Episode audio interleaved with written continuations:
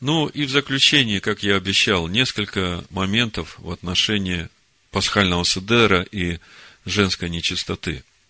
То есть, э, вопрос принципиальный. Может ли женщина, страдающая месячными в дни очищения, участвовать в пасхальном седере? Я говорю о новозаветнем седере, а именно об этих четырех чашах и маце, которые все суть э, прикосновения к самому Машеху, к его крови и к его телу с большой буквы. Значит, э, мы сегодня в недельной главе читали, что если душа, на которой есть нечистота, будет вкушать мирную жертву, то для нее это карет. И я сейчас не пытаюсь продвинуть какую-то свою позицию. Я хочу просто вам показать, что Слово Божие говорит, а каждый из вас должен принимать сам это решение, как вы чувствуете в своем сердце. Значит, сразу хочу отметить два момента. Первый момент, изначально Иешуа пришел в этот мир в Нагорной проповеди, он говорит, не думайте, что я пришел нарушить закон или пророков, или отменить. Не думайте.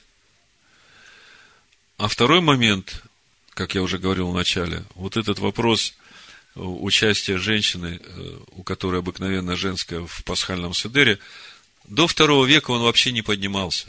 Всем было просто, понятно и ясно. Я вот почитаю вам из э, Писания несколько примеров и свидетельства э, Иосифа Флавия из «Иудейская война» книги о том, как проходил пасхальный седер вот в то время, когда еще Машех Иешуа не приходил в этот мир, и не началось это время, когда Бог составляет народ для себя из язычников. Значит, э, во времена царя э, Хискиягу, ну, Езекия, во второй книге Паралипоменон, в 30 главе описывается история, когда царь и народ решили праздновать праздник Песах, но не все очистились, и тогда было решено перенести празднование Песах на второй месяц. Вот я прочитаю. То есть для нас сейчас главное увидеть отношение народа к вопросу чистоты и святости в то время, когда приступать к святыням, к празднованию праздника Песах, пасхальному седеру. Значит, и послал Хискиягу гонцов по всему Израилю, Иудее, и письма писал к Ефраиму и Минаше – чтобы пришли в дом Господень, в Иерусалим для совершения Песаха Адонаю, Богу Израиля. И, посоветовавшись, решили царь и князья его и вся община в Иерусалиме совершить Песах во второй месяц, ибо не могли совершить его в ту пору вовремя, потому что священники не осветились достаточно, и народ не собрался в Иерусалиме. И понравилось это царю и всей общине. И определили объявить всему Израилю от Баршевы до Дана, чтобы шли в Иерусалим для совершения Песаха Господу, Богу Израилеву, потому что давно не совершали ее, как предписано. То есть мы видим, что э, важно очень священникам, которые участвуют э, в празднике Песах, быть очищенными. Здесь еще есть у меня несколько мест Писания. Я выберу те, которые относятся к освящению и чистоте. Ну, вот это то, что к нам относится Ездра. Шестая глава, вышедшая из Вавилона. Значит, э, с 19 стиха Ездра, шестая глава. «И совершили сыны изгнания пасхальное жертвоприношение, 14 день первого месяца, потому что очистились священники и левиты, все как один были чисты, и зарезали агнца Песах для всех сынов изгнания, и для братьев своих священников, и для себя, и ели сыны Израиля, вернувшиеся из Галута, и все отошедшие от скверны народов земли и присоединившиеся к ним, дабы постичь Господа Бога Израилева. И праздновали они праздника пресноков весело в течение семи дней, потому что обрадовал их Господь и обратил к ним сердце царя Ассирии, чтобы укрепить руки их в работе над храмом Божьим Бога Израиля. То есть мы видим и чистота священников, и люди, которые отделились от нечистоты народов и присоединились к сынам Израиля, все праздновали в радости и в чистоте. Далее, период второго храма, Иосиф Флавий пишет, как проходил Песах во времена второго храма. Книга древности. Этот праздник называется Песах. Он призван напомнить об освобождении рабов из Египта. В этот праздник евреи приносят больше жертв, чем любой другой праздник, и бесчетные толпы народа со всех уголков страны и даже из соседних стран стекаются в Иерусалим, чтобы помолиться Богу. И вот наступил праздник, носящий имя Песах, в который евреи приносят жертвы от 9 и до 11 часов. А каждую такую жертву приносит община, насчитывающая человек 10, потому что не может один человек съесть все мясо жертвы. Бывает даже, что их насчитывается в одной только общине человек 20, а священники, потомки Аарона, сосчитали количество жертв и их было 255 тысяч 600. 255 тысяч 600 жертв было принесено в праздник Песах, и это говорит о том количестве людей, которые участвовали в поедании этой жертвы. И дальше написано, принесшие же их были люди чистые, Ибо прокаженным и страдающим от язвы, и женщинам в их месячные дни, и прочим нечистым было запрещено вкушать мясо пасхальной жертвы. Слышите?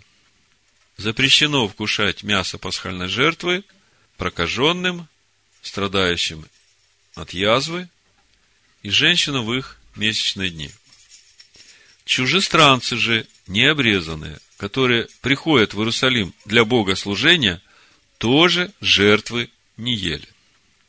Мы знаем из устава праздника Песах, никто не обрезанный есть жертву Песах не может. Значит, э, если говорить о вот этой нечистоте женщин в их обычные, в эти месячные дни, то если посмотреть в Писаниях, об этой нечистоте было известно даже гораздо раньше, чем дана была Тора с ее законами. Вот вы помните эту историю, когда Рахель украла богов у своего отца, и Лавана это очень возмутило. И когда он догнал их, он обыскивал все шатры. Заметьте, шатры раздельные были у жен, у каждой жены свой шатер, у Якова свой шатер. Это говорит о законах чистоты. И когда он все обыскал, нигде не нашел, зашел в шатер Рахели – а Рахиль что сделала? Умная женщина. Она знала, что Лаван не будет прикасаться к женской нечистоте, чтобы не становиться нечистым. И она, что она ему говорит? Она спрятала под себя этих украденных богов, села на них и сидит – Лаван приходит, начинает все обыскивать, все пережил. Представьте, все обыскал везде. Она говорит, извини, папа, у меня э, обычная женская, и он э, все обыскал и не стал ее трогать. То есть это говорит о том, что уже тогда было понимание, что вот во времена женской нечистоты, э, эта нечистота, она имеет последствия для тех, которые прикасаются к этой нечистоте.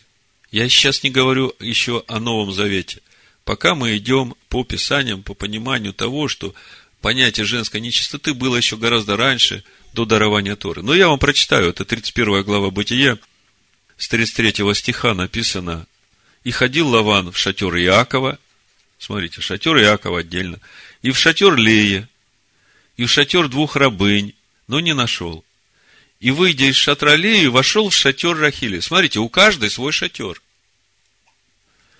Рахиль же взяла идолов и положила их под верблюжье седло и села на них.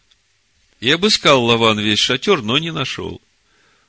Она же сказала отцу своему, да не прогневается господин мой, что я не могу стать перед тобою, ибо у меня обыкновенная женская.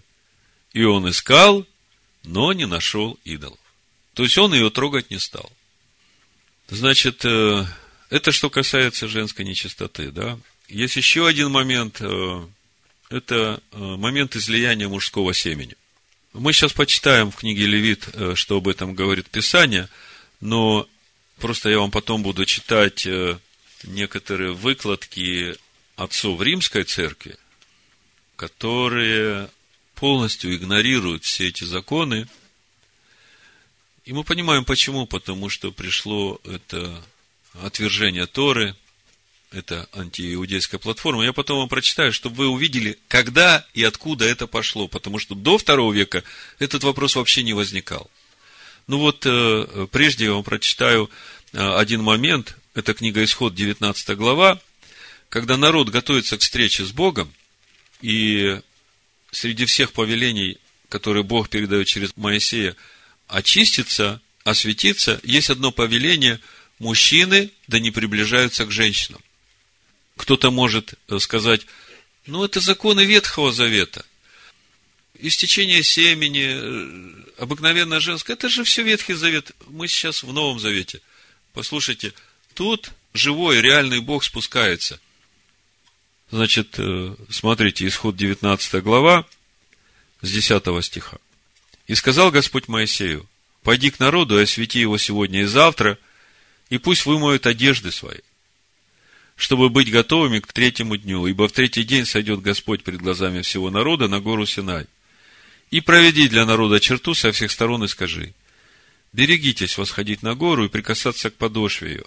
Всякий, кто прикоснется к горе, предан будет смерти. Рука да не прикоснется к нему, и пусть побьют его камнями или застрелят стрелою, скот ли то или человек, да не останется в живых. Во время протяжного трубного звука могут они взойти на гору. И сошел Моисей с горы к народу, и осветил народ, и они вымыли одежду свою, и сказал народу, будьте готовы к третьему дню, не прикасайтесь к женам. О чем говорит здесь Моисей, не прикасайтесь к женам? Что, э, если я прикоснусь к своей жене, э, я стану нечистым?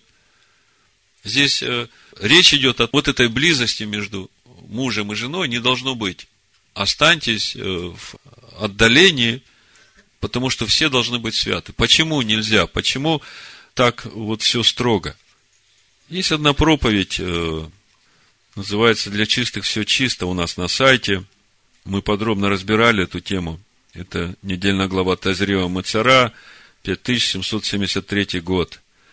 Мы очень подробно там разобрали эту тему. И вы знаете, что удивительно, я когда готовился к служению, смотрел материалы многих иудейских сайтов, мессианских, и мне было грустно, что люди там пытаются разбирать эти темы и не имеют знания вот этих откровений, которые уже есть у нас. Ну, чуть позже я коснусь этих откровений. А сейчас я просто прочитаю из книги Левит 15 главы и дальше из, из 12 еще об этой нечистоте. Вот в 15 главе 16 стих и дальше написано. Если у кого случится излияние семени, то он должен омыть водой все тело свое, и нечист будет до вечера. И всякая одежда, всякая кожа, на которую попадет семя, должна быть вымыта водой, и нечиста будет до вечера. Если мужчина ляжет с женщиной, и будет у него излияние семени, то они должны омыться водою, и нечисты будут до вечера. Вот почему Моисей предупреждает, чтобы не прикасаться к женам. Дальше, 12 глава, это обыкновенное э, женское неочищение у женщины. С первого стиха написано Левит 12 глава. «И сказал Господь Моисею, говоря, «Скажи сынам Израилевым, если женщина зачнет и родит младенца мужеского пола, то она нечиста будет семь дней, как в одни страдания ее очищением она будет нечиста». То есть, вот этот стих, он сразу связывает нечистоту роженицы первые семь дней и говорит, что это так же, как э, женщина, у которой обыкновенно женская, нечиста в течение семи дней. Значит, вы знаете, что в Торе есть такое понятие нида, и есть понятие зава. И понятие зава относится также и к мужчине и женщине. Так вот, нида – это женщина, у которой вот это обыкновенно женское оканчивается в течение семи дней. Вот первый день она заметила, что начала, если к седьмому дню уже ничего нет, она чиста после принесения жертвы, после очищения, как написано в Торе, она чиста. Э, мы сейчас прочитаем, как это происходит. Это очень важный момент за впечатление вот этого очищения. А если у женщины после семи дней еще наблюдается кровотечение, то это уже зава. Здесь уже другой отсчет идет. Здесь идет отсчет до того дня, когда заканчивается это кровотечение, и от этого последнего дня надо отсчитать еще семь чистых дней, и вот только тогда она чиста, и тогда нужно принести жертву за очищение. Я вам все это прочитаю сейчас. Значит, это Левит, 15 глава. С 19 стиха буду читать. Если женщина имеет истечение крови, текущей из тела ее, то она должна сидеть семь дней во время очищения своего, и всякий, кто прикоснется к ней, нечист будет до вечера. И все, на чем она ляжет, продолжение очищения своего, нечисто. И все, на чем сядет, нечисто. Всякий, кто прикоснется к постели ее, должен вымыть одежды свои и омыться водою, и нечист будет до вечера. Всякий, кто прикоснется к какой-нибудь вещи, на которой она сидела, должен вымыть одежды свои и омыться водою, и нечист будет до вечера. Если кто прикоснется к чему-нибудь на постели или на той вещи, на которой она сидела, нечист будет до вечера.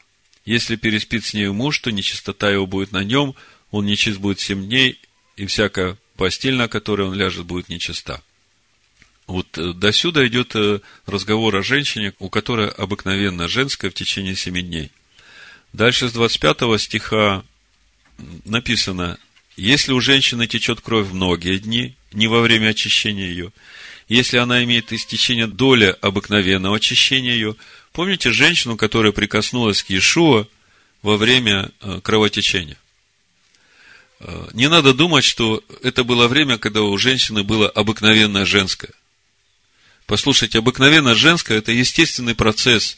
Через эти функции, которые заложены в женском организме, происходит рождение ребенка. И, в принципе, этот процесс очищения, как бы женщина, которая могла зачать, зачатие не произошло, просто происходит очищение от этой яйцеклетки, которая могла зачать. И это естественный процесс. Это началось вот с того момента, когда Адам и Ева согрешили. Поэтому здесь нет ничего предосудительного. А Вопросы нечистоты – это другой вопрос. Я вам сейчас объясню коротко. Значит, 28 э, стих. А когда женщина освободится от истечения своего, то должна отсчитать себе семь дней, и потом будет чиста.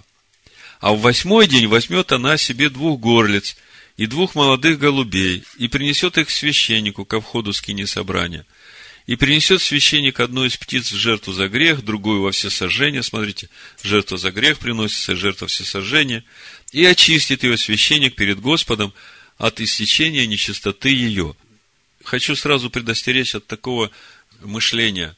Допустим, женщина, сегодня верующая в Иешуа Машеха, в его пролитую кровь, говорит, ну вот Иешуа же умер за все мои грехи, он покрывает меня своей кровью, поэтому я могу такая, как есть, прикасаться к святыням, и все нормально. Послушайте, это неправильное мышление в Торе написано, что когда очистится, вот тогда она принесет эту жертву, и эта жертва ее очистит от той нечистоты, которая была. Вы чувствуете разницу? Потому что у нас есть совершенная жертва за грех, но она же должна использоваться так, как написано в законе. Она работать начинает тогда, когда все исполнилось по закону, и уже пришло это время очищения. Вот тогда приходишь к Богу и говоришь, если нет миквы, просто приходишь к Богу, омылась, и говоришь, Господи, у меня закончились дни очищения, я прошу Тебя, окропи меня кровью Сына Своего, омой меня водой чистую, обнови дух мой, чтобы мне быть чистой, чтобы наполниться Твоей радостью и жизнью. Все, на восьмой день, в седьмой день помолилась, на восьмой день ты чиста. И вот смотрите, что дальше написано в 31 стихе. Так предохраняйте сынов Израилевых от нечистоты их, чтобы они не умерли в нечистоте своей, оскверняя жилище мое, которое посреди них. Мы только что читали о этих видах нечистоты, там в этой главе разбираются три вида нечистоты. Проказа, истечение э, семени у мужчин и женские истечения. И Бог говорит, что вот эта нечистота оскверняет мое жилище, которое среди них. Вдумайтесь, это же Тора. Нечистота, о которой мы сейчас назвали, она оскверняет жилище Бога, которое среди них, то есть которое в нас. И Бог говорит, вот закон, об имеющем истечение и о том, у кого случится излияние семени, делающего нечистым, и страдающий очищением своим, и о имеющих истечение мужчине или женщине, и о муже, который переспит с нечистым. Бог говорит, вот закон я вам дал, и вам обязательно нужно очищать тех, которые были нечисты, чтобы им не умереть в своей нечистоте. Потому что эта нечистота, если она остается и она не очищена, она оскверняет жилище Всевышнего. И можно подумать, что мы сейчас в Новом Завете живем, и к нам это совершенно не относится. Но вот э, есть несколько мест в Новом Завете, которые тоже говорят о том, что нужно остерегаться этой нечистоты, и если есть эта нечистота, нужно очищаться. В частности, вот э, послании Иуды, в первой главе, там всего одна глава, в 23 стихе написано, «А других страхом спасайте, исторгая из огня, обличайте же со страхом, гнушаясь даже одеждою, которая осквернена плотью».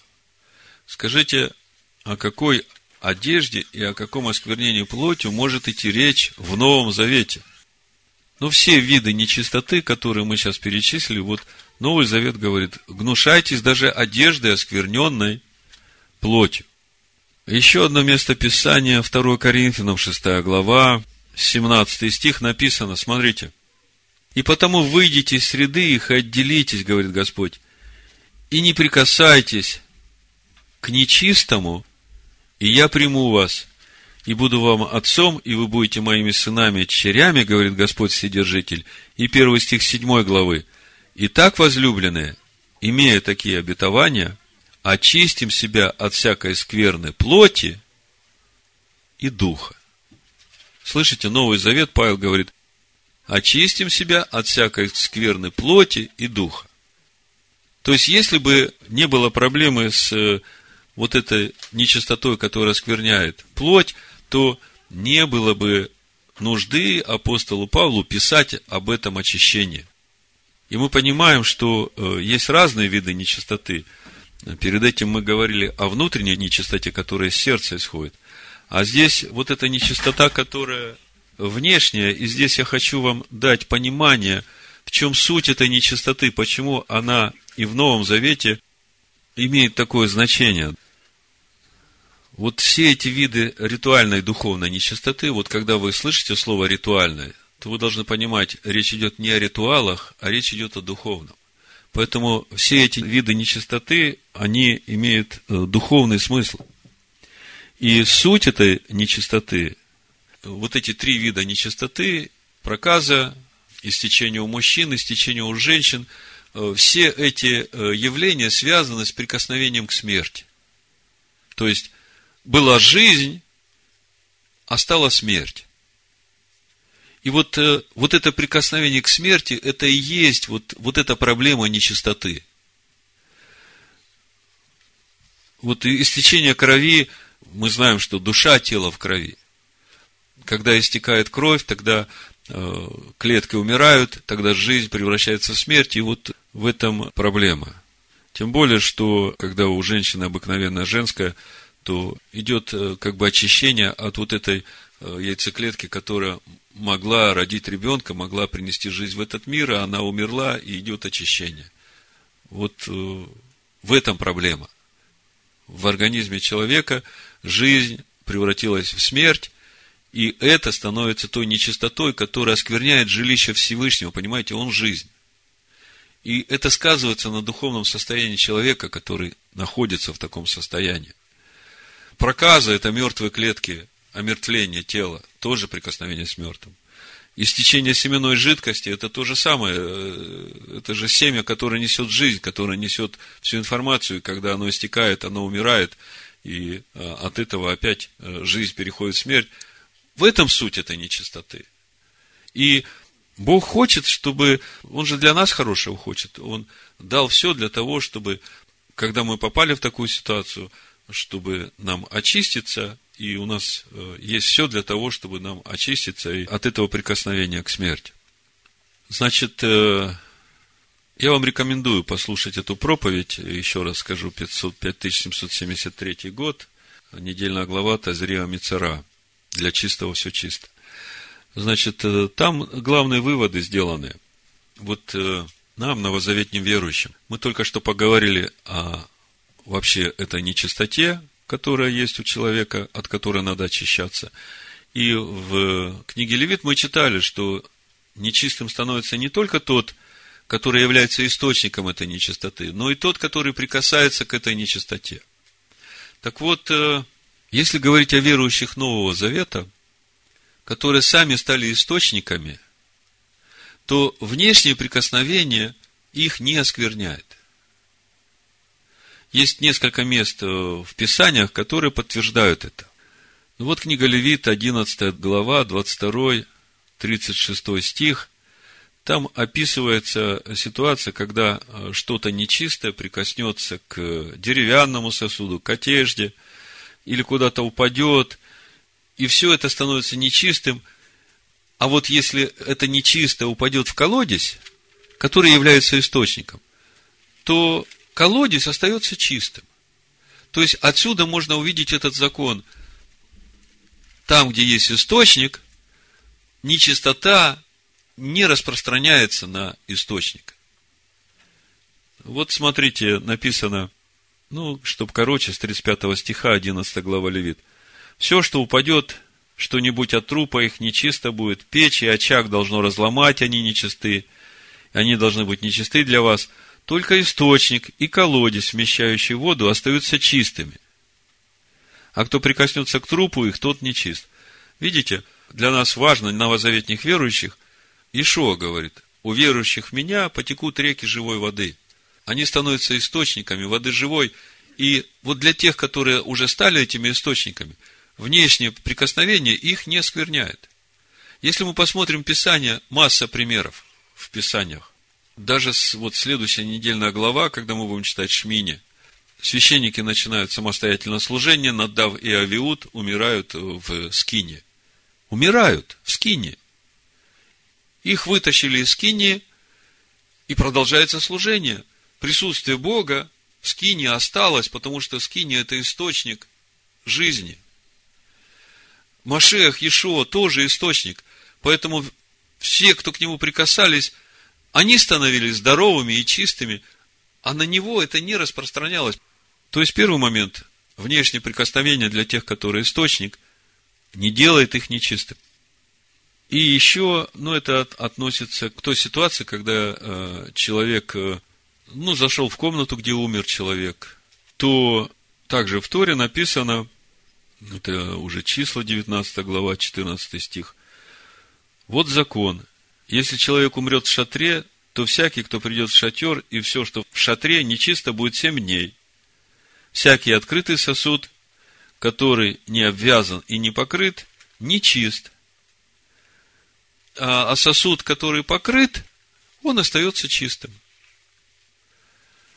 И когда мы говорим о покрытии нас, как сосудов, как духовных сосудов, то Машех Ешова это и есть вот это покрытие, вот эта жертва, которая вот от этого внешнего прикосновения нас защищает.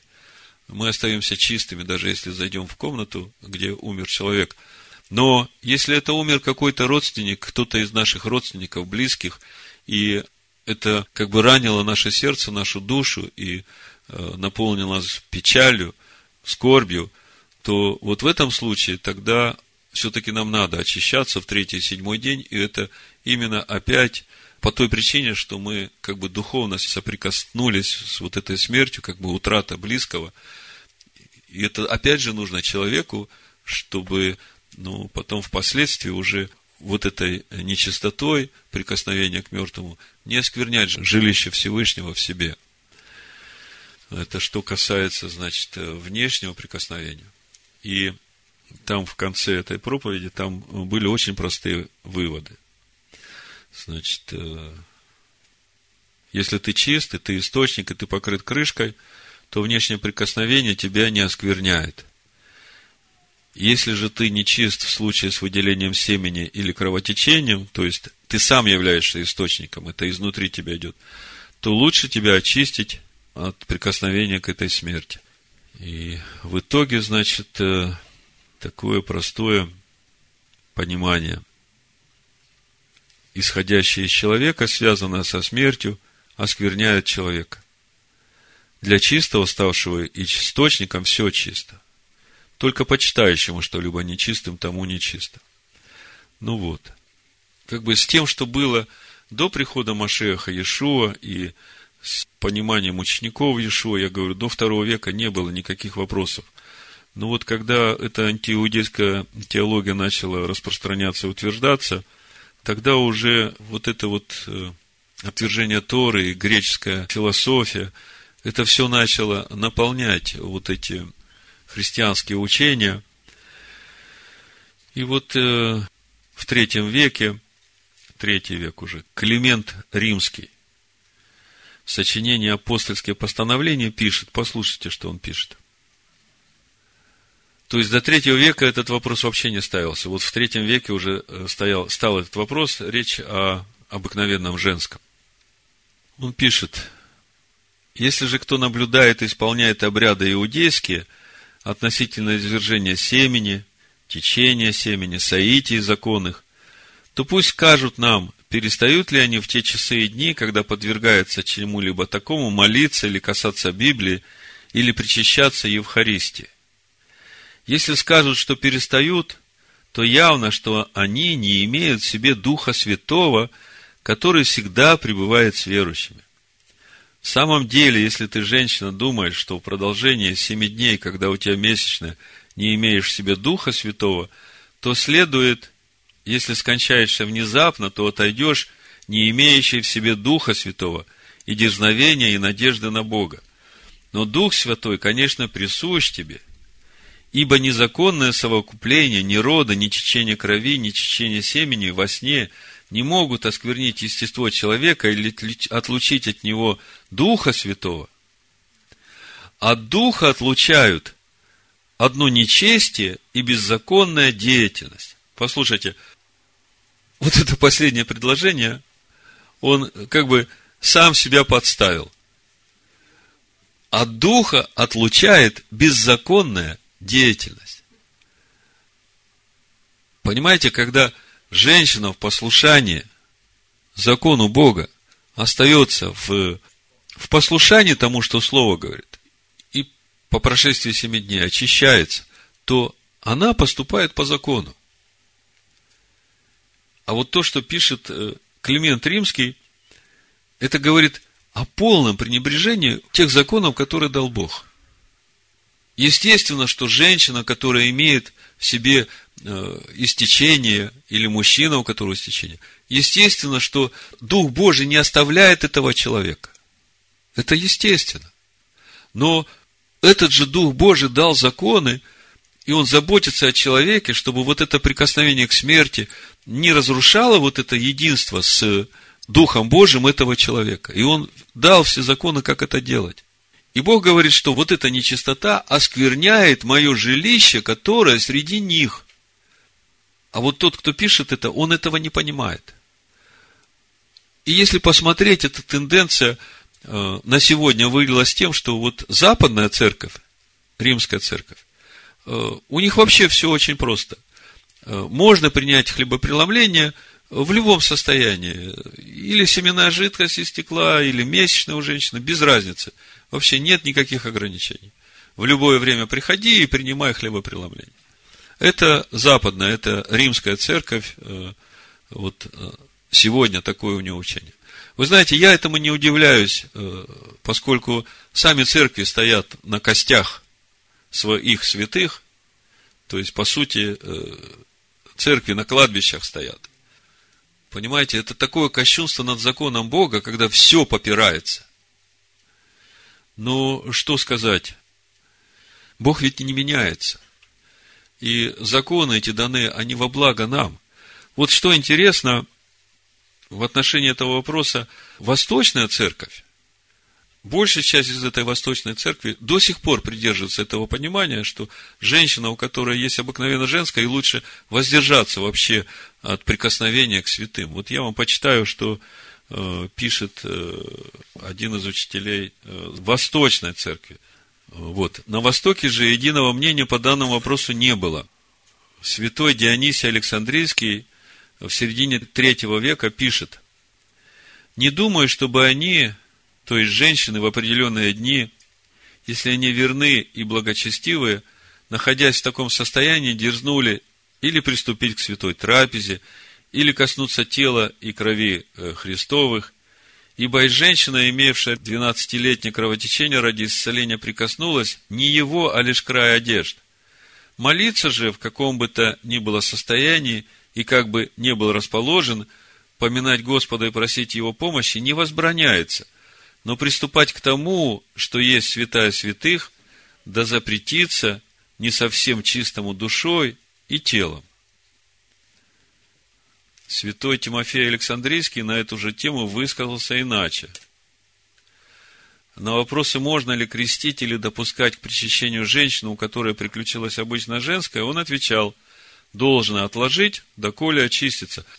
Ну, как бы вы общее представление получили. Вот то, что я хотел вам сказать накануне праздника Песах, чтобы мы сегодня и завтра могли уже быть готовыми, приготовленными, чтобы имели разумение, как отличать чистое от нечистого, святое от несвятого, и чтобы нам не осквернять присутствие Бога в себе, э, святыни Бога, которые нам заповеданы, и чтобы от всего нам всем было благословение и польза. Да будет так во имя Машеха Ишуа. Амин. Амин. Амин. Амин. Amen.